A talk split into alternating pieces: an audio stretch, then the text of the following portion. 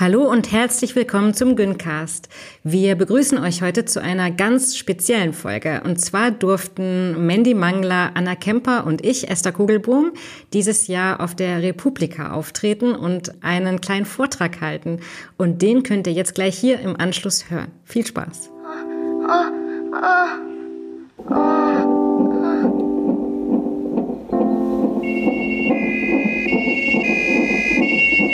Chefin, bitte in OP.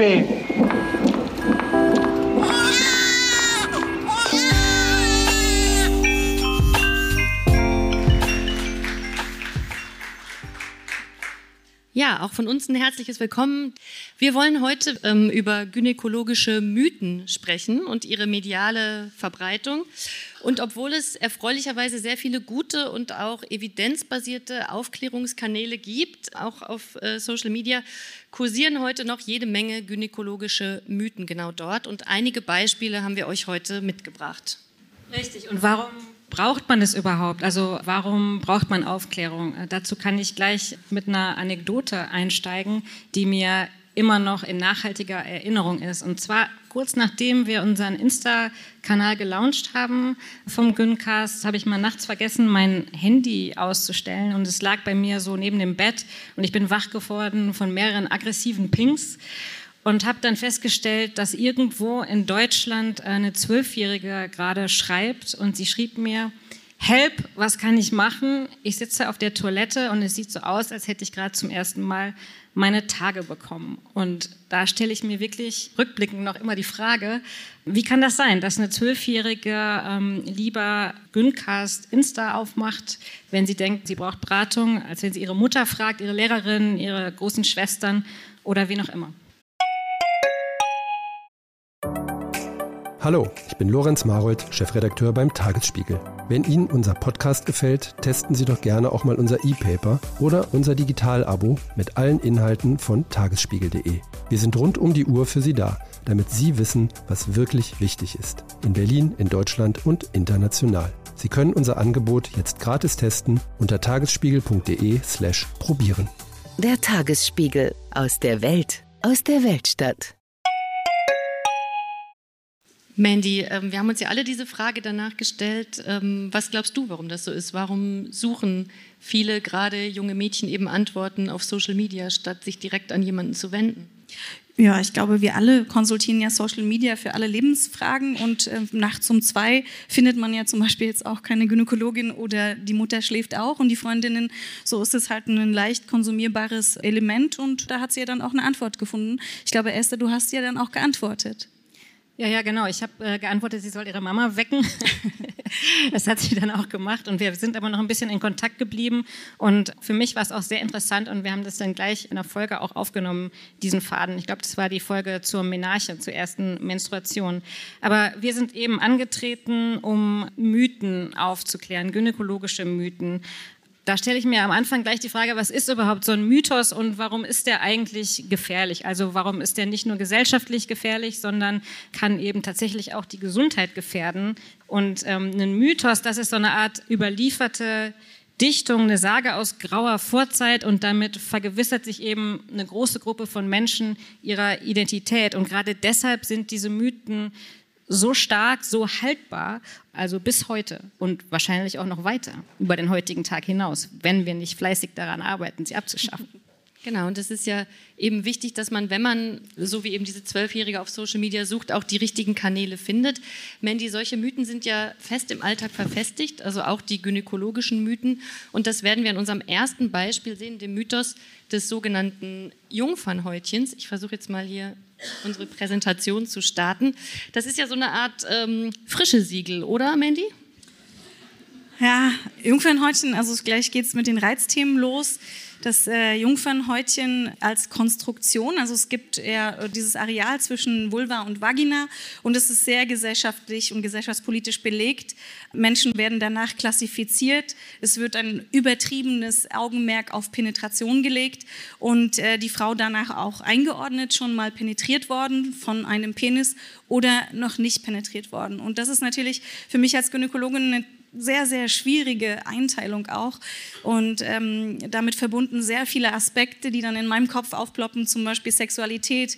Warum ist es verbunden immerzu mit Penetration? Warum wird äh, der Rest der Sexualität derart auch äh, danach gewertet oder entwertet und der Fokus so sehr auf der Penetration der Frau ähm, gelegt?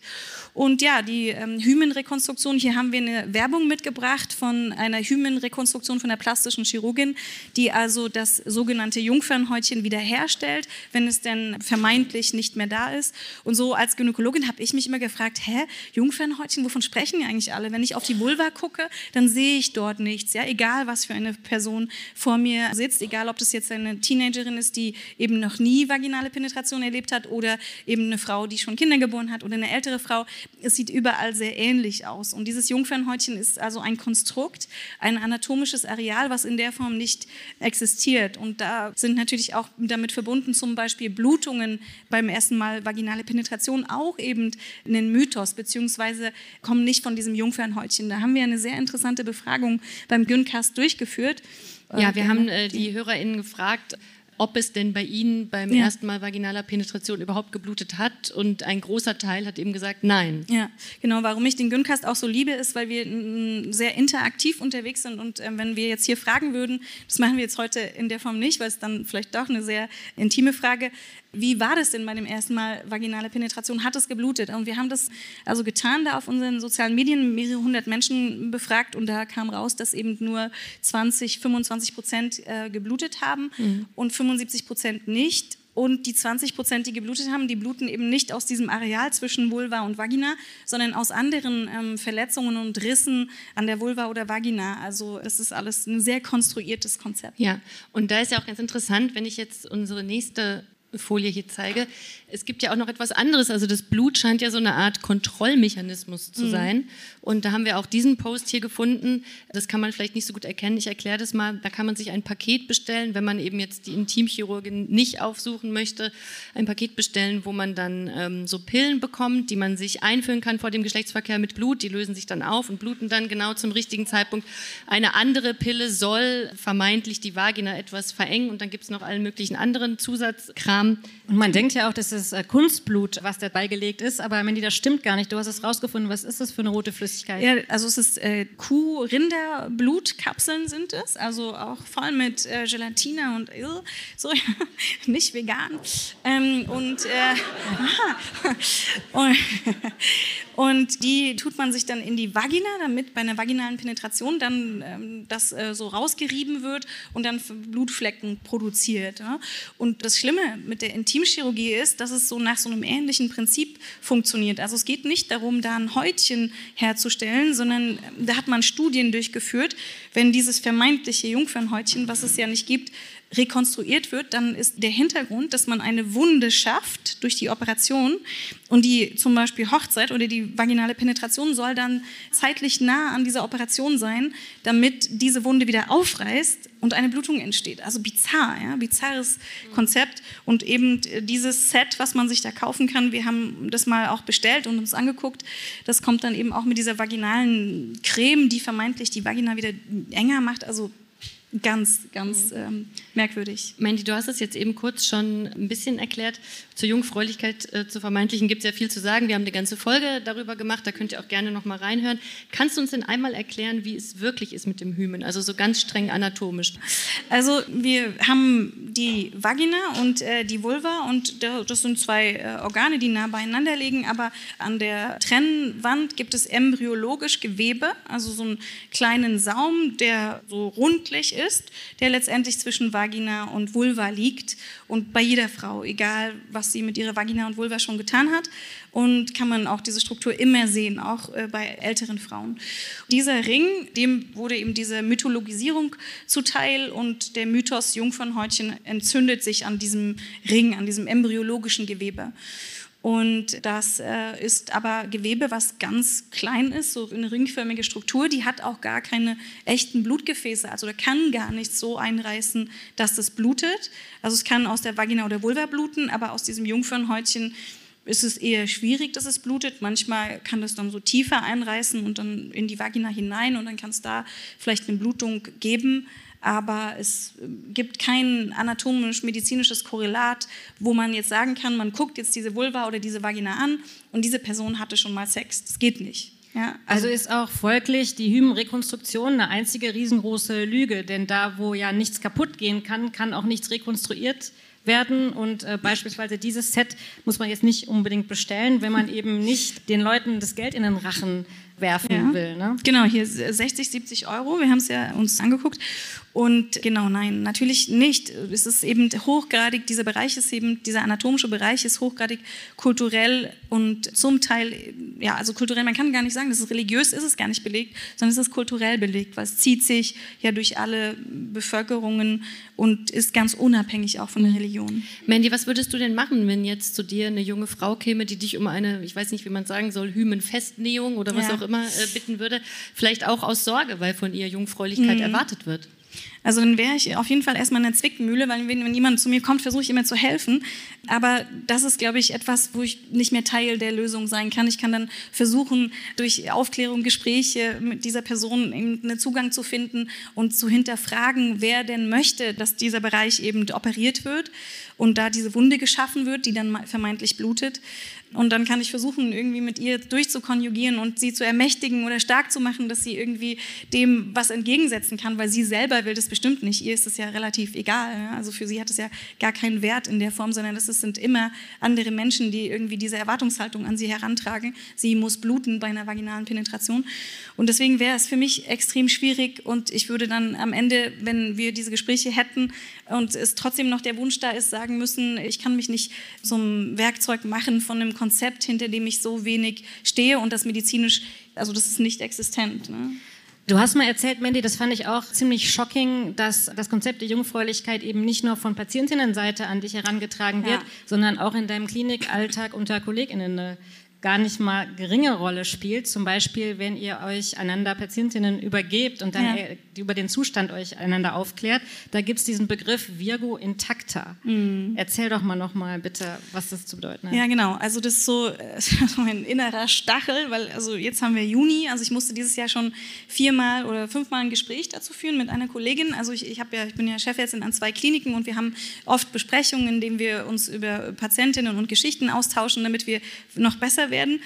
Und da fällt dann eben zum Beispiel so in der Vorstellung von einer Person der Satz, das ist eine Virgo intacta und deswegen wurde diese Person dann nicht auf eine gewisse Art und Weise untersucht, die sie aber benötigt, diese Untersuchung. Ja? Also zum Beispiel einen vaginalen Ultraschall.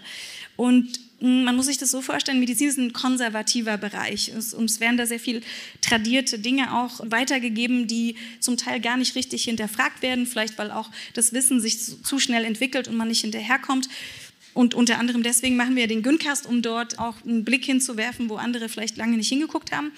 Und dann ist es also so, dass Ärztinnen mir dann sagen, das ist eine Virgo intacta und deswegen habe ich die nicht vaginal untersucht. Ja? Obwohl diese Person vielleicht ein Problem hat, was einer vaginalen Untersuchung bedürfte. Ja? Und wenn sie schon mal vaginal penetriert gewesen wäre, dann hätte sie die Untersuchung bekommen. Ja? Also wir machen eine medizinische Untersuchung nicht, weil diese Person noch keinen Penis in der Vagina hatte. Ja? So muss man es abstrahieren. Und mich macht das total fertig, weil ich natürlich das also irgendwann mal bis zum Ende gedacht habe und dachte, das darf doch nicht wahr sein, dass das wirklich so ist. Aber es passiert in allen deutschen Kliniken. Und das fällt mir sehr, sehr schwer. Und ich versuche dann immer, ich äh, halte das dann aus in dem Moment und sage dann zu der Ärztin, okay, wir treffen uns jetzt gleich nach der Besprechung und besprechen das. Und dann setze ich mich mehr mit der Person hin und sage, lassen Sie uns einmal durchdenken. Weil ich glaube, jede Person, die das einmal durchdacht hat, die kommt zu dem logischen Schluss, das können wir so nicht machen. Aber man muss es halt einmal durchdenken. Man darf es nicht einfach so von den anderen, von denen man es gelernt hat, unhinterfragt einfach übernehmen und dann weiterführen, sondern man muss einmal durchdenken. Und jedes Mal, ich habe noch nie erlebt, dass eine Person gesagt hat, nö, das müssen wir aber so machen, das ist richtig so, sondern immer, wenn wir das medizinisch durchdacht haben, dann sind wir alle zu dem Schluss gekommen, das wollen wir nicht. Ne? So eine Patientinnenversorgung wollen wir nicht machen, sondern wir wollen denen natürlich den medizinischen hohen Standard geben, den jede andere Person auch bekommen hätte. Mandy, kommen wir zu Mythos Nummer zwei. Da haben wir ein sehr schönes Beispiel mhm. mitgebracht äh, vom Instagram-Kanal von Courtney Kardashian, also durchaus mit einiger Reichweite, sage ich mal. Und ich würde diesen Mythos nennen, Vagina und Vulva riechen eklig, außer du hältst sie klinisch sauber. Das Beispiel zeigt, da hat äh, Kourtney Kardashian Werbung gemacht für Fruchtgummis, die den Geruch und Geschmack von Vagina und Vulva verbessern sollen. Ich glaube in Richtung Ananas, wenn ich das richtig sehe.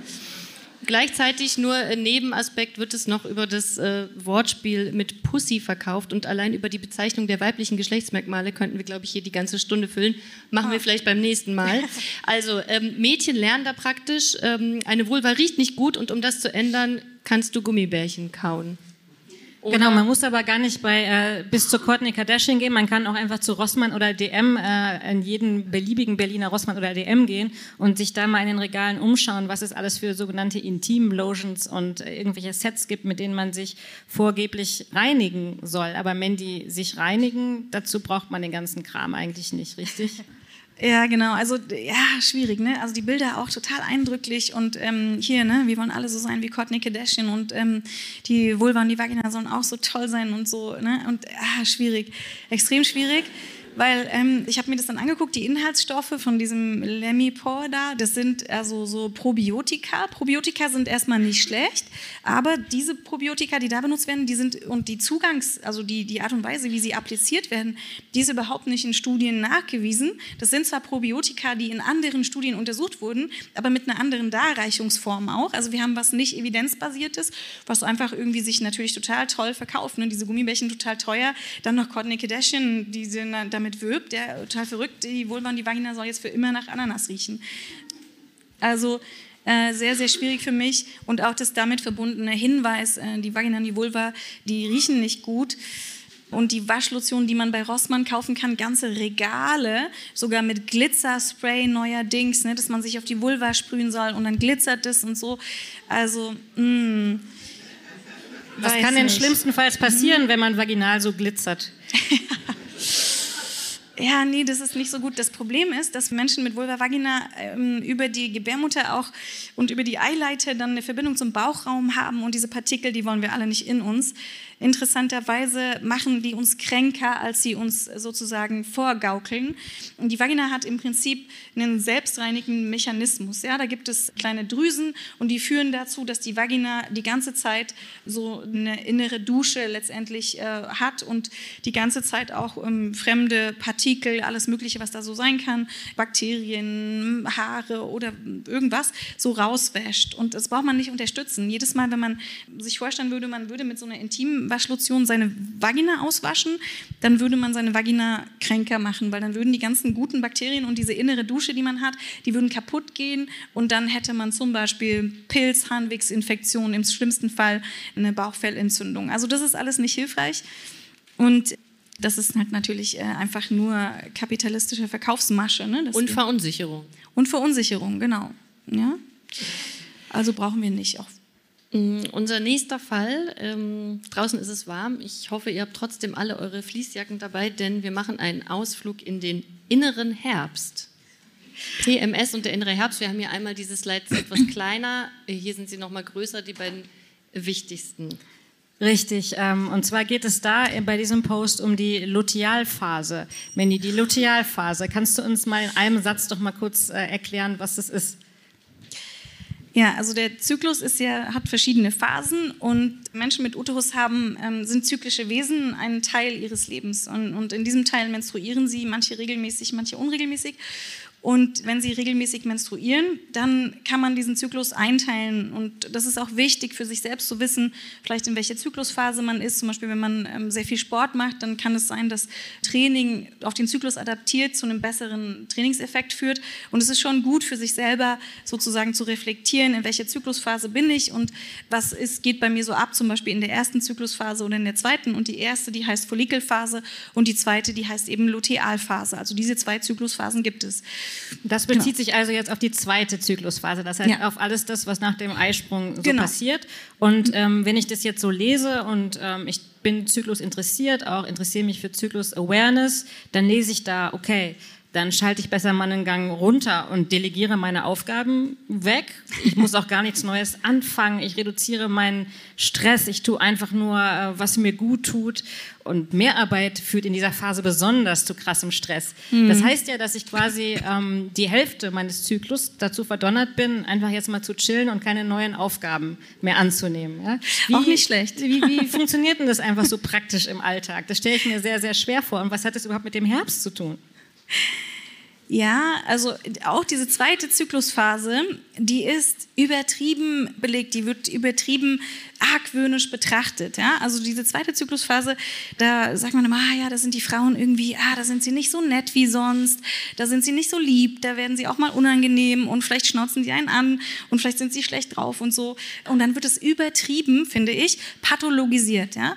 Also es wird nicht gesagt, die erste Zyklusphase, wo die immer so harmonisch sind und immer so freundlich, das ist doch total krank. Ja? Könnte man ja auch sagen. Nee, es wird gesagt, die zweite Phase ist krank. Ja. Das ist also sozusagen das, was ähm, uns äh, wir ja auch selber letztendlich über uns sagen und übereinander und vielleicht über Freundinnen und so. Aber ich finde, es liegt sehr viel Potenzial in dieser zweiten Zyklusphase. Und ich kenne das von mir. Manchmal bin ich auch vielleicht so unterschiedlich, je nach Zyklustag, so anders drauf. Und ich persönlich, ich freue mich immer, wenn ich schlecht drauf bin, weil ähm, wenn ich schlechte Laune habe, dann kann ich immer so total super Sachen abschaffen, die mir nicht passen. Ja? Dann, dann bin ich einfach viel effektiver so in meinem Durchschlag. So, dann, das ist scheiße, mache ich nicht mehr. So, ja? Und dann sorge ich dafür, dass das abgeschafft wird. Also ich liebe meine schlechte Laune, die ist viel besser als meine gute Laune. Meine gute Laune dann immer so, ah oh, ja, alles schön, nee, kein Problem, ich mache auch das noch und so. Ja, kann man machen und ist sicherlich auch gut, aber es liegt so viel Potenzial in dieser Phase auch und ähm, sie ist, finde ich, zu Unrecht, wird sie so argwöhnisch betrachtet und wir sollten viel mehr ihr Potenzial halt, wenn es überhaupt da ist. Manche haben das auch gar nicht, ne? manche sind haben gar keine Veränderungen im Laufe des Zyklus, sind sehr konstant. Und dieses Potenzial, glaube ich, kann man für sich selber noch viel besser nutzen. Das heißt, das ist eigentlich ein gutes Beispiel für, dass es jemand das Richtige will, also mit so einem Post sozusagen so eine Awareness schaffen, da passiert was und lernt deinen Zyklus kennen und so weiter, aber dann es doch am Ende ein bisschen in eine falsche Richtung geht, eher in Richtung Ausbremsen statt in Richtung Ermächtigen. Ja, ja, genau. Also wir werden übertrieben damit auch letztendlich genau abgeschaltet oder es wird so gesagt, naja, wird schon wieder und dann geht es dir wieder besser und dann musst du nicht mehr so schlecht drauf sein, sondern dann, ähm, ja, dann bist du wieder so, so lieb wie sonst also manche Menschen sagen, ja, ich habe auch wirklich einen Leidensdruck in dieser zweiten Zyklusphase. Und dann kann man sich ja mal fragen, hat man den wirklich endogen selber oder hat den die Umwelt, weil die dann immer die Augen rollen und sagen, oh, wie du immer wieder nervig drauf bist und dann hast du immer Hunger und dann ähm, musst du immer was essen und äh, keiner kann es dir recht machen und so. Ist es wirklich was, wo man selber einen Leidensdruck hat? Oder haben den Leidensdruck die anderen Menschen um einen rum und das ist gar nicht der eigene Leidensdruck, sondern der Leidensdruck von der Umgebung. Ne? Und das, ähm, das kann man zum Beispiel jetzt mal für sich quantifizieren, indem man ein Zyklusbuch oder in seiner App dokumentiert. Man sucht sich zum Beispiel drei Eigenschaften, die man an sich vielleicht gut findet oder auch schlecht. Und dann dokumentiert man die mal drei Zyklen lang, vielleicht jeden Tag oder jeden zweiten Tag.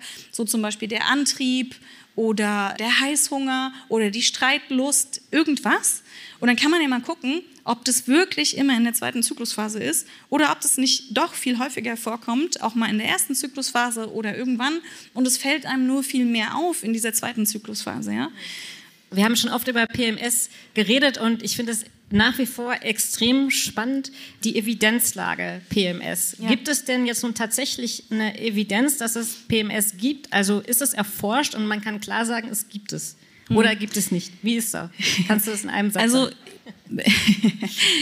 genau, PMS war auch was, wo ich dachte, als ich mich damit intensiver beschäftigt habe, dachte ich, das ist nicht euer Ernst. Ja.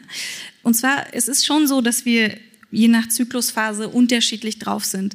Und, aber wie gesagt, das kann man überhaupt gar nicht verallgemeinern. Also wenn das jetzt, wenn man jetzt 100 ähm, Menschen betrachten würde, dann ist es so, dass das unterschiedlich wäre. Also 20 hätten zum Beispiel gar keinen Unterschied in ihrem Zyklus, wären eigentlich immer gleich oder ähnlich. Und dann gäbe es 30, die einen Unterschied fühlen in diesen Zyklusphasen, vielleicht die auch ähm, anders drauf sind und vielleicht auch so ein bisschen Leidensdruck haben in der zweiten Zyklusphase, weil die Umgebung reflektiert, man ist immer so schlecht drauf.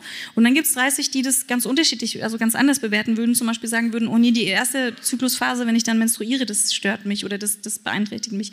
Also so kann man da keine verallgemeinernden Dinge sagen. Und wenn man jetzt sich die Studienlage weltweit anguckt, dann fällt auf, dass das sogenannte PMS zum Beispiel in äh, Indien, Iran und so zu 70 Prozent auftritt, in skandinavischen Ländern zu 10 Prozent und so ist es ganz, ganz unterschiedlich. Kann ja nicht sein. Ne? Also ist ganz selten mit Erkrankungen oder mit so Items, dass die so unterschiedlich sind global.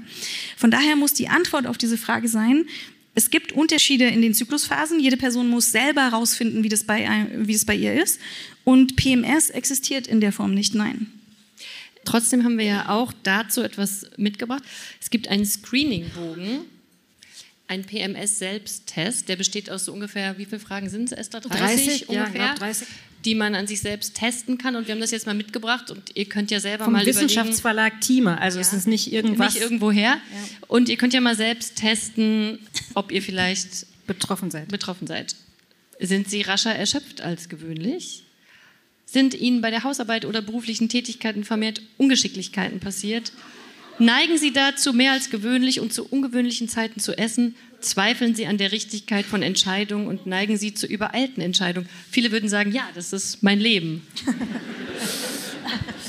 ja, und ich finde auch äh, super spannend, wie sich so durch die Hintertür diese Frage mit den Hausarbeiten und beruflichen Tätigkeiten, ne, vermehrt Ungeschicklichkeiten, ne, würden, würden einige sagen, äh, nö, weil mach einfach keine Hausarbeit. Ne? Aber ähm, das ist äh, natürlich geht, entsteht sofort ein Bild in unserem Kopf, was uns auch zurückwirft auf sozusagen das Thema Hausarbeit. Da gehörst du hin, ne? laut Fragebogen zu PMS. Wir haben den Fragebogen äh, natürlich getestet, nicht an uns, äh, sondern an unserem Aufnahmeleiter Markus. Hallo Markus. Und äh, Markus hat eindeutig positiv auf PMS getestet. Das wussten wir irgendwie auch schon immer. Ja. Mandy, aber du hast ja eben auch schon gesagt, der Zyklus existiert natürlich. Dein Credo ist ja, sich nicht ausbremsen machen, sondern ihn sich zunutze zu machen. Da hast du eben schon ein bisschen was zu gesagt zum Thema Sport. Vielleicht kannst du noch ein paar andere Stichworte sagen, wie man eben positiv damit umgeht ja. und nicht negativ. Also es gibt schon PDMS, das ist sozusagen eine schwere Form von PMS. Das ist wirklich auch ein anerkanntes Krankheitsbild. Das ist aber was anderes als PMS. Das betrifft so ein paar Prozent der Frauen. Und PDMS, das ist schon etwas, was man auch behandeln kann. Aber die meisten Menschen, die von sich selber sagen oder von oder die Umgebung, wo die Umgebung sagt, ja, du hast PMS, das würde man nochmal kritisch hinterfragen. Und man könnte, wie gesagt, sich das Zykluswissen ähm, zunutze machen und äh, sich selber ermächtigen und selber sich zugestehen auch gewisse, gewisse Schwankungen. Auch, auch zum Beispiel Männer sind zyklische Wesen. Das Testosteron ist mal höher, mal tiefer, morgens zum Beispiel hoch, abends tief, im Frühjahr niedriger als im Herbst und so weiter. Also auch Männer, und wenn man sich mal die Exemplare so anguckt, finde ich, die sind auch total zyklisch. Ja? Die ondulieren auch so ein bisschen, also zumindest die, die ich beobachte. Und also mein Plädoyer wäre, wenn man einen Leidensdruck hat in der Zyklusphase, zum Beispiel in der zweiten Zyklusphase, dann kann man nochmal optimieren, Bewegung, Schlaf und Ernährung, also zum Beispiel auch nicht in die Unterzuckerung kommen, weil zum Beispiel Unterzuckerung ist etwas, was in der zweiten Zyklushälfte einen stärker beeinträchtigt. Also wenn man jetzt eine Weile gehungert hat, dann kann man das in der ersten Zyklushälfte besser verkraften als in der zweiten, weil das der Progesteron so hoch ist und das ähm, macht ein bisschen mehr eben Leidensdruck bei Unterzuckerung. Deswegen kann man also für sich selber diese Kriterien optimieren, also äh, Ernährung, Bewegung und Schlaf. Und wenn man das optimiert hat, dann wird man merken, dass ein großer Teil der Probleme, wenn man sie überhaupt so nennen möchte, gar nicht mehr da ist, sondern eigentlich gar nicht das war, was man dachte, dass es war. Hallo, ich bin Anke Mürre, stellvertretende Chefredakteurin beim Tagesspiegel. Vielen Dank, dass ihr unseren Podcast hört. Wenn er euch gefällt, dann probiert doch auch mal unsere digitale Zeitung aus. Als E-Paper oder Digitalabo auf tagesspiegel.de. Hier bekommt ihr täglich einen guten und verlässlichen Überblick über alles, was für euch wichtig ist. Aus Berlin, Deutschland und der Welt. Jetzt einfach gratis testen unter tagesspiegel.de slash probieren. Wir freuen uns auf euch. Der Tagesspiegel aus der Welt, aus der Weltstadt. Für den nächsten Mythos haben wir noch einen kleinen Test mit euch vor. Ich setze meine Brille auf, dann kann ich euch besser sehen. Und zwar ähm, würden wir gerne mal um ein Handzeichen bitten, wer von euch könnte nur die Umrisse, wir verlangen nicht viel, eines Penis zeichnen? Es muss nicht hier live vorgemacht werden, es geht nur darum, wer es könnte. Wir wollen nur mal wissen, wer würde sich das zutrauen. Und wer würde sich zutrauen, die Umrisse einer Klitoris zu zeichnen? Ja, ihr das sind doch erstaunlich super. viele. Ja. Ein bisschen weniger, würde ich sagen. Euch das Wir sogar, glauben euch, ein sehr aufgeklärtes Publikum. Ich denke, wenn man das Gleiche, ähm, ich weiß nicht, eine Klasse Abiturienten fragen würde, die schon einige Jahre Biounterricht haben, würde das wahrscheinlich ja. ansehen, äh, anders aussehen. Also Instagram ist nach wie vor voll von pompösen Klitoritiden, ähm, die auch sehr gut zur Aufklärung beitragen. Ja, das ist wirklich der Plural. Ich habe, muss doch mal. Aber es gibt sie noch, die äh, Zeichnungen des Grauens. Und wir haben zum Beispiel diese hier mitgebracht. Da sieht man, ich weiß nicht, ob ihr das erkennen könnt, die kann man, glaube ich, erkennen. Ne? Die Klitoris ja. ist diese winzig kleine Erbse ganz oben. Ähm, aber ähm, wir haben auch unsere eigenen äh, Klitoritiden mal zeichnen lassen von unserer tollen Zeichnerin Smilla Lessmann. Ja, also das ist der Mythos, ja, das ist, das Mythos, ist die Wirklichkeit. So ungefähr. Ja. So hättet ihr das alle auch gezeichnet. genau. Meine persönliche große Hoffnung äh, liegt ja, wie in so vielen Bereichen, bei der künstlichen Intelligenz. Und ähm, wir haben uns gefragt, beziehungsweise wir haben ChatGPT gefragt, sag mal, wie groß ist denn eigentlich so eine Klitoris? Anna, bitte. Ich hoffe, dass das jetzt funktioniert. Ja. Jetzt muss ich nochmal noch klicken und dann genau. müsste... Ja. Kann man das sehen? Wahrscheinlich nicht. Da wird jetzt die Frage eingegeben, wie groß ist die Klitoris? Und dann kommt die Antwort. Ich hoffe, ich kann die jetzt ablesen. Kann ich auch nicht ablesen. Ich, ich kann es ablesen. Die Klitoris ist ein sensibles und erregbares Organ im weiblichen Genitalbereich. Ihre Größe kann variieren, da sie bei jeder Person unterschiedlich ausgeprägt ist. Die sichtbare Größe der Klitoris kann von etwa einem Viertel eines Zentimeters bis zu mehreren Zentimetern reichen. Es ist jedoch wichtig zu beachten, dass der größte Teil der Klitoris im Inneren des Körpers liegt und nicht sichtbar ist. Die sichtbare Klitoris umfasst die Klitoris-Eichel und den Klitoris-Schaft, der sich unter der Haut befindet. Es ist auch erwähnenswert, dass die Klitoris eine hohe Anzahl von Nervenenden hat und eine wichtige Rolle bei der sexuellen Stimulation und dem sexuellen Vergnügen einer Person spielt. Also die Antwort, die war viel besser, als ich das erwartet habe, muss ich ja. sagen, aber natürlich aber nicht befriedigend. Nicht wirklich befriedigend, denn wie groß ist sie denn jetzt nun? Also es wird äh, nicht wirklich geklärt, wie groß der äh, Hauptteil der Klitoris ist, Mandy. Vielleicht kannst du es ja irgendwie einspeisen, dem Chat-GPT. Ja, vielleicht können wir nochmal auf das Bild gehen, dann können wir es uns vielleicht nochmal angucken. Ja, genau. Ja. Also wir, wir haben es ja anatomisch zeichnen lassen und das Spektakuläre an dieser Zeichnung links ist, dass es sie so in der Form quasi nicht gibt und auch in den Anatomiebüchern der Medizin nicht nachvollziehbar war bis äh, vor sehr kurzer Zeit und in den meisten immer noch nicht. Also auf dem linken Bild ist alles, was rosa ist, Teil der Klitoris. In der Mitte ist die Vagina und darüber die Harnröhre und das Gelbe außen rundherum ist der Knochen des Beckens. Also wenn wir uns das jetzt mal vorstellen, kann jede einmal selber an die Symphyse, Symphyse fassen, also an den Knochen hier über der Vulva. Das ist sozusagen der obere gelbe Bereich. Und darunter liegt dann dieser ganze rosa Bereich. Man kann das auch selber bei sich abtasten oder bei einer Freundin. Und das ganze rosa hm. Areal ist die Klitoris. Und jetzt wollen wir uns mal angucken, wie das in einem aktuellen Schulbuch aussieht. Nämlich so, das ist jetzt nicht die Klitoris, sondern das ist der gesamte Genitalbereich. Aber Anna hat äh, Und ich habe netterweise Pfeil. den roten Pfeil hinzugefügt, damit man die Klitoris auch ja. findet. Also das ist das äh, Schulbuch meines elfjährigen Sohnes. Der geht ähm, in die siebte Klasse eines Berliner nee, in die sechste Klasse eines Berliner Gymnasiums. Und daran lernen sie tatsächlich die weibliche Anatomie. Also zum Vergleich, die männliche sah irgendwie ganz okay aus, jedenfalls soweit ich das beurteilen kann. Aber das ist eben die weibliche Anatomie, wie sie dort dargestellt ist. Und ehrlich gesagt, diese Schulbücher sind die wahren InfluencerInnen eben dieser Generation. Und es gibt aber noch einen anderen, der auch noch sein Schärflein dazu beigetragen hat, dass wir immer noch mit diesen Mythen kämpfen, Anna. Ja, das ist ähm, Dr. Freud, zu dem kommen wir später.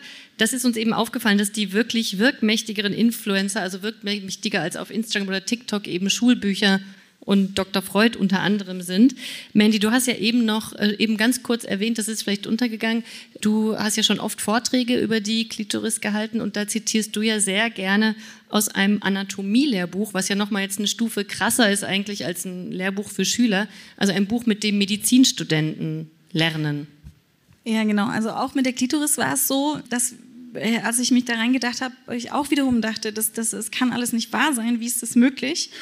Die Klitoris fehlt also in der Darstellung, also in den Schulbüchern, in den Anatomiebüchern, also auch in den Anatomiebüchern, mit denen ich gelernt habe und mit denen jetzt derzeitige Medizinstudierende lernen. Und dann habe ich, dachte ich so, es kann alles nicht wahr sein, habe alle meine Anatomiebücher gewälzt und alles gesucht, was über Klitoris zu finden war.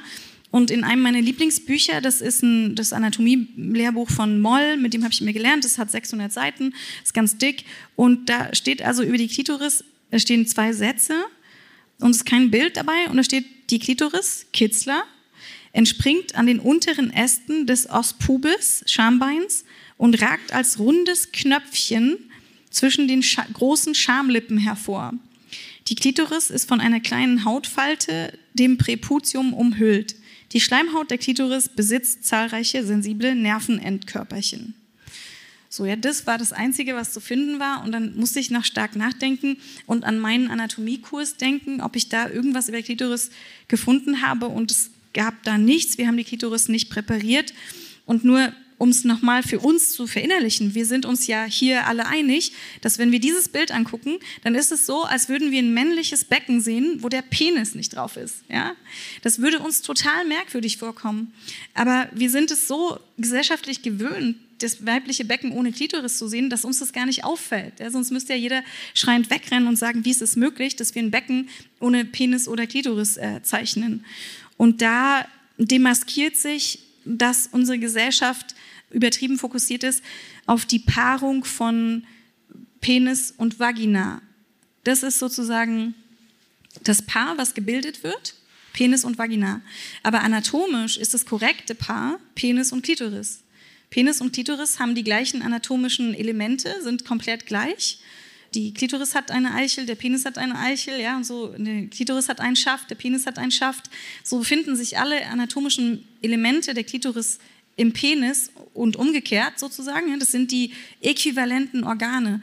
Und wir denken aber immer, und ganz viele Menschen denken, dass Penis und Vagina zusammengehören, tun sie aber nicht. Und durch solche Bilder wird das natürlich noch mehr eingemeißelt in unseren Kopf.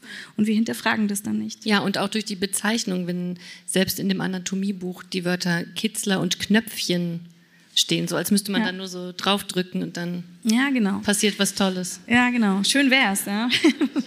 so ein Anknopf. Aber ja, Kitzler ne, ist natürlich auch genau das Gleiche. Kitzler ist ein altes Wort, was es noch nicht geschafft hat, irgendwie eine neue Bezeichnung zu mhm. finden. Und so finden wir natürlich in der Genitalregion ganz viele Wörter, die wir früher hatten und die noch nicht geschafft haben, eine neue Bezeichnung zu finden. Und selbst in äh, aktuellen OP-Aufklärungsbögen ist das nicht korrekt eingezeichnet, ja, oder? Genau, das ist die große, also die nächste äh, Tristesse ist, dass nicht nur die Anatomiebücher nicht stimmen, sondern jeden Tag und in ganz Deutschland ist es so, es gibt so standardisierte OP-Aufklärungsbögen. Das heißt, wenn eine Person an der Vulva oder im Becken operiert wird, dann gibt es so standardisierte Bögen, die ganz Deutschland benutzt. Also Tausende von Menschen kriegen die jeden Tag vorgesetzt und Hunderte von Ärztinnen klären mit diesen Bögen auf. Ja? Also zeigen immer so das Bild, was da drauf ist. Da ist so ein kleines äh, Bild drauf, was fast genauso aussieht wie dieses. Und da fehlt eben die Klitoris. Das heißt, ich muss jeden Tag meinen Patientinnen Bilder zeigen, wo ihre unkorrekte Anatomie drauf ist. Und das meißelt sich wiederum denen ins, äh, in den Kopf hinein. Und dann haben wir, das sind Bilder vom Thieme Verlag oder Aufklärungsbögen vom Thieme Verlag, den wir angeschrieben haben. Nicht nur deswegen, schon auch wegen verschiedenen Sachen, aber wegen diesen Aufklärungsbögen haben wir schon mehrfach gebeten, dass sie aktualisiert werden und die Anatomie korrekt dargelegt wird. Und ich glaube, man muss nur einmal auf das Thieme Instagram-Profil gehen, um zu verstehen, was Thieme für ein Verlag ist. Ähm, keine Antwort, kein, kein, kein Wunsch, keine Antwort darauf, das zu ändern. Menju, das Interessante ist ja, dass es nicht daran liegt, dass die Klitoris nicht erforscht war, ähm, dass diese Mythen sich eben trotzdem halten, ist interessant, weil es gab ja schon sehr früh eigentlich korrekte Zeichnungen. Wir haben auch eine ja. mitgebracht. Ja, sehr schön. Erklär uns mal, wo das herkommt. genau, das ist aus einem super tollen Anatomiebuch von, ähm, von äh, 1870. 1844, Georg Ludwig Kobelt. Okay, ja, ich habe es mir aufgeschrieben. Deswegen. 1844, fast richtig. Und jetzt sehen wir hier einmal das Becken von der Seite, auf der linken Seite, ja, also eine Person, die man so seitlich betrachtet und einmal auf der rechten Seite frontal betrachtet. Das ist sozusagen wie unsere Zeichnung, nur nicht ganz so bunt. Und das ist sozusagen von der Seite, das ist der Klitoriskörper. Und hier sind die Klitoris-Schwellkörper. Ja, und, und hier wiederum das, der Knochen, so wie in unserer anderen Zeichnung, Knochen. Und da sehen wir auch, wie groß dieses Organ ist, also wie unfassbar. Es geht sogar bis neben die Vagina und jede Person, die sexuell erregt ist ähm, und eine Klitoris hat, kann ja mal, wenn sie erregt ist, gucken, dass dieser Bereich eben auch anschwillt. Das sieht man auch von außen und dass zum Beispiel Erregung auch von hier reproduziert werden kann. Also wenn man hier massiert zum Beispiel, dann kann das ganz erregend sein. Es kann auch hier natürlich ist es sehr erregend, aber manchmal auch hyper, also sehr, sehr nervenreich und sehr, sehr, also hyperstimuliert auch zum Teil. Und Erregung kann zum Beispiel auch von anderen Teilen der Klitoris ausgehen. Und was ich an diesem Buch so liebe, ist, dass also ein Anatom, ähm, also Kobelt, so alles so gezeichnet hat. Das war relativ spektakulär für die damalige Zeit, dass er das gemacht hat. Er hat da so Plastifikationen benutzt, also hat in Blutgefäße sowas wie Sekundenkleber getan und dann zum Beispiel die Klitoris dargestellt. Und er konnte aber mit der Klitoris gar nichts anfangen. Also er wusste gar nicht, was er da, also er hat das dann immer so dargestellt und hat dann auch in seinem Anatomiebuch, was er verfasst hat, geschrieben, ja und jetzt, was ist denn das für ein Organ? Braucht man das, ja, oder kann das weg? Also was machen wir denn damit? Und hat dann seine anderen äh, Kollegen äh, Anatomen gefragt. Frauen durften ja nicht Medizin studieren zu der Zeit was ist denn mit der Klitoris so? Ist das relevant? Und die haben dann alle gemeinsam beschlossen, ne, ist nicht relevant. Ja? Warum nicht? Weil braucht man nicht, um schwanger zu werden. Braucht man ja nicht, um schwanger zu werden, blöderweise. Ja? Das wäre wär schon ganz hilfreich, wenn schwanger werden nur funktionieren würde, wenn die Klitoris ordentlich eingebunden wäre.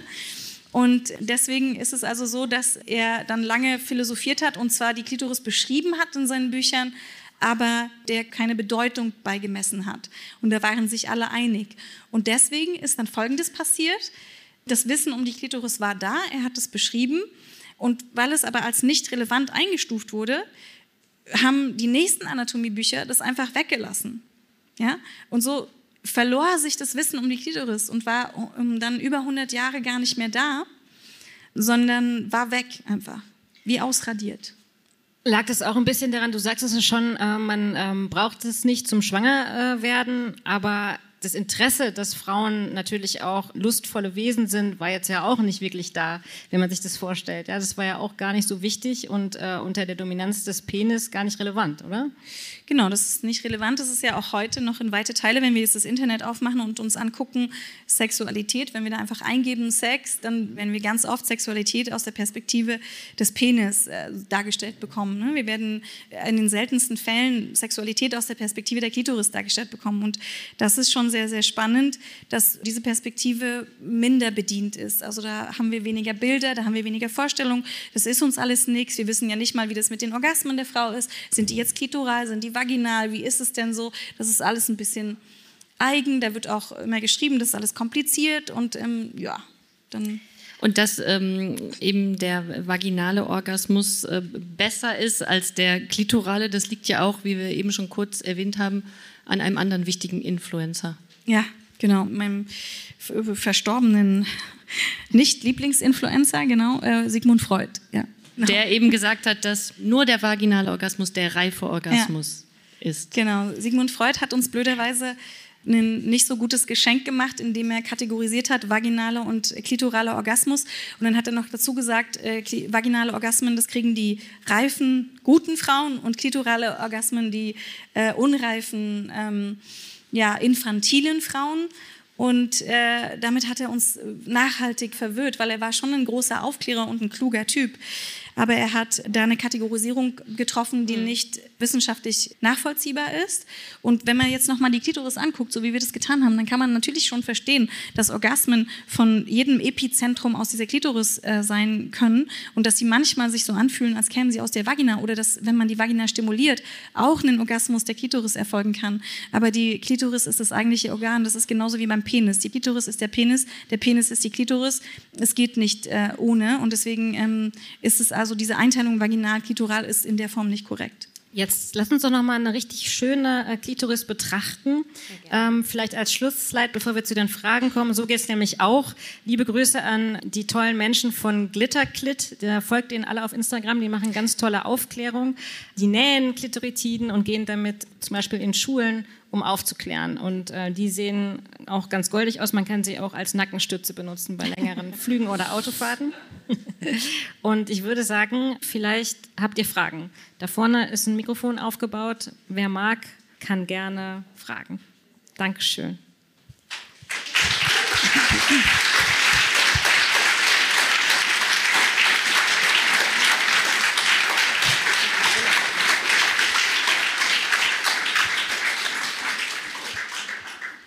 Wer traut sich ans Mikro? Ich sehe schon vorne. Wenn du magst, geh gerne zu dem äh, Oder Mikro. kannst du auch zu uns kommen? Ähm, vielen Dank erstmal. Was ich bei mir persönlich ganz viel sehe, ist, dass ich mich mit diesem Thema auch auseinandergesetzt habe, dass auch meine weiblichen oder Flinterfreundinnen sich wieder damit auseinandersetzen, dass ich mich immer so ein bisschen frage, ist, wie man dieses Thema auch Menschen näher bringen kann, die davon nicht persönlich betroffen sind, weil ich merke, dass auch in meinem Freundinnenkreis die eher männlichen Menschen da nicht so einen Zugang zu haben und es auch oft für nicht so relevant halten.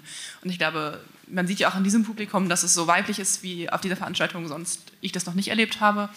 Ähm, habt ihr da einen Tipp oder Input oder generell eine Idee, wie man dieses Thema eben für die gesamte Gesellschaft relevant machen könnte? Ja, Dankeschön. Ja, eine super Frage.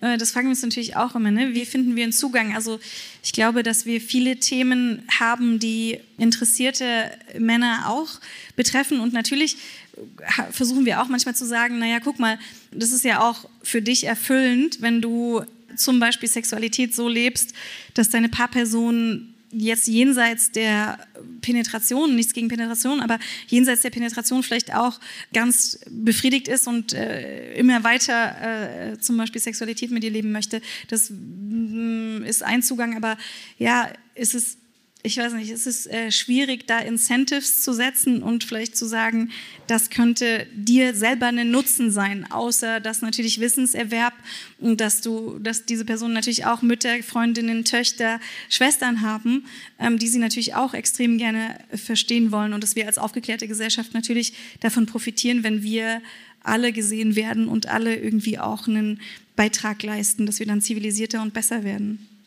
Und wir haben gemeinsam recht viele Söhne, die man auch in dem Sinne erziehen kann. Ja, hoffentlich. Ja. Mal schauen. Gemeinsam? Insgesamt. Insgesamt. Hallo, ähm, danke für euer interessantes Gespräch. Und mir ist tatsächlich auch ein weiterer Mythos eingefallen, und zwar der sogenannte G-Punkt. Ähm, der kam, ich erinnere mich, früher in Magazinen ging es dann darum, manche Personen mit Uterus haben ihn, manche nicht. Ich erinnere mich dann an, ich glaube, Mythos Sanyal war es, die gesagt hat, ähm, eigentlich ist alles die Klitoris. Ähm, also vielleicht schließt es auch an an diesen vaginalen, klitoralen Orgasmus-Aufteilung, aber ich würde sagen, ich bin ähm, allgemein kenne ich mich damit sehr gut aus mit diesem Thema, aber beim G-Punkt weiß ich es auch gar nicht so genau. Deswegen wollte ich mal fragen, was es mit diesem Mythos auf sich hat. Ja, auch super spannender Mythos. Ähm, der G-Punkt ist ja, wenn man selber sich äh, zum Beispiel jetzt mal einen Finger in die Vagina steckt dann, und nach oben tastet, relativ nah von der Harnröhre, wenn man da so tastet, nach oben, also Richtung Kopf. Und es ist tatsächlich so, dass dieser Bereich bei manchen erregbar ist. Und das ist ganz spannend, weil Helen O'Connell, diese Urologin, die auch die Anatomie der Klitoris wieder ins Bewusstsein so ein bisschen zurückgebracht hat, die hat definiert, dass die Harnröhre, die Vagina und die Klitoris und der Uterus auch so einen Komplex bilden. Ja? Also alles zusammengehört. Aber es, es gibt kein Korrelat anatomisch als G-Punkt. Man hat das jetzt untersucht, ne? man hat das wirklich rausgenommen bei Leichen und untersucht, ist da irgendwas.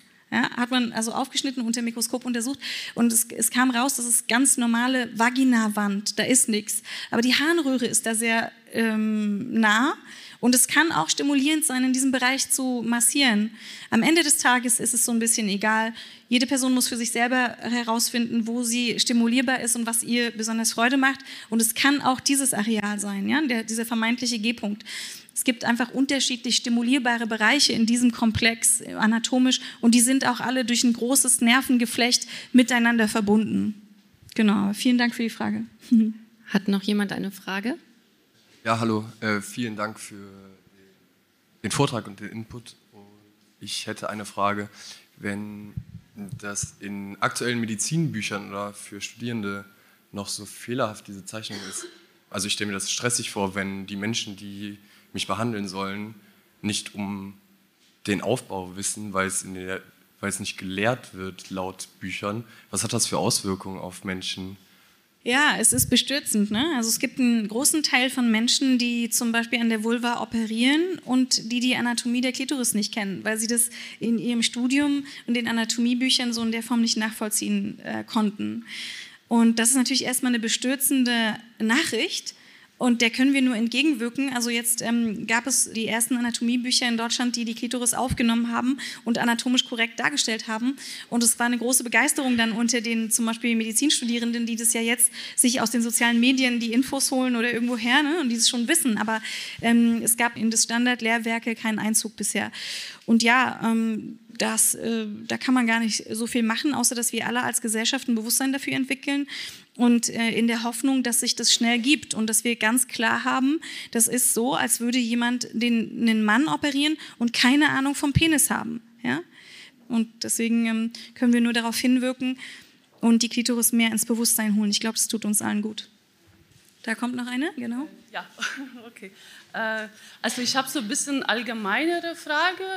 Was würden Sie sagen, was kann man tun gegen sogenannte Fake News oder falsche Informationen insgesamt so im ganz gynäkologischen, sexualmedizinischen äh, Bereich? Weil das ist ja auch, das betrifft auch Ärztinnen, die können auch manchmal nicht richtig diagnostizieren, weil sie auch dann nicht, nicht alles wissen und dann springen irgendwelche Influencerinnen ein und ähm, auch verbreiten falsche Informationen und dann wieder auch die Patientinnenvereine, also ich bin in zwei von Patientinnenvereinen und ich sehe, das gibt es auch, also gute Informationen und äh, Zusammenarbeit mit Ärztinnen, aber auch dann gleichzeitig auch noch irgendwelche komische Heilpraktiker kommen dann auch. Und die Heilpraktik ist das auch überhaupt nicht reguliert, also äh, ja. die ganze Breite von was, was kann man ja, das ist eine, ja, danke für die Frage. Es ist eine schwierige Gemengelage. Ne? Wie findet man sich digital zurecht und, und fällt nicht auf ähm, Dinge rein, die vielleicht nicht so evidenzbasiert sind? Äh, äh, ja, man, man, ich glaube, wir alle äh, sind natürlich auch stark von Bildern abhängig und müssen manchmal noch mal hinterfragen, was, da, was wir eigentlich konsumieren. Das fällt mir auch schwer, dass ich immer unterscheiden muss, ist das jetzt so wirklich evidenzbasiert oder werden da Meinungen oder nicht, nicht evidenzbasierte Dinge ähm, reproduziert und vermittelt? tja, kann man nur ganz bewusst konsumieren und ähm, den richtigen Accounts folgen, zum Beispiel dem Güncast. Ja, das ist auf jeden Fall schwierig. Wir raten ja immer dazu, vor allem eben bei der Auswahl seiner Ärztin auch sehr sorgsam vorzugehen, also sich die Informationen dann eben auch nicht im Netz zu suchen, sondern bei seiner Ärztin, wobei das natürlich auch nicht immer ganz leicht ist, weil man sich ähm, beim Ärztemangel auch nicht immer aussuchen kann, zu welcher Gynäkologin man geht. Also man sollte es aber auf jeden Fall probieren. Im Zweifel für die Gynäkologin. okay. Habt ihr noch eine Frage? Sonst bedanken wir uns recht herzlich bei euch. Ja, vielen, es hat vielen Spaß Dank. gemacht. Dank. Ich hoffe, euch auch. Danke, Nike. Ja.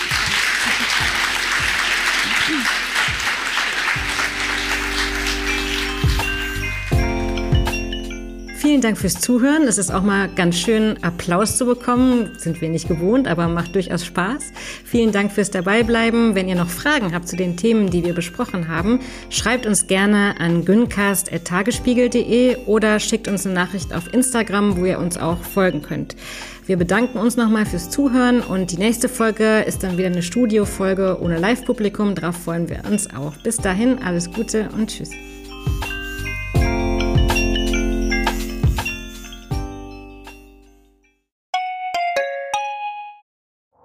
Herzlich willkommen zu Tatort Berlin, dem True Crime Podcast des Tagesspiegels. Ich bin Sebastian Leber. Und ich heiße Katja Füchsel. Es geht um Körperverletzung, um Entführung, aber auch um Mord und Totschlag. 77 Jahre lang hat sich ein Justizbediensteter aus Berlin nie was zu Schulden kommen lassen, bis er nach fast 40 Jahren glücklicher Ehe seiner 78 Jahre alten Frau ein Kissen aufs Gesicht drückt und sie tötet. Wir werden heute die Frage klären, was es für Folgen hat, wenn man einen Polizeibeamten in aller Öffentlichkeit bedroht mit Sätzen wie Ich schwöre, ich fick dein Leben. Es geht um den Prozess gegen den sogenannten Clanchef Arafat Abu Chaka und drei seiner Brüder. Unsere nächste Folge, da ist alles ganz anders, als es zunächst scheint. Hört rein bei Tatort Berlin, dem True Crime Podcast des Tagesspiegels. Abonniert Tatort Berlin jetzt, um keine Folge zu verpassen.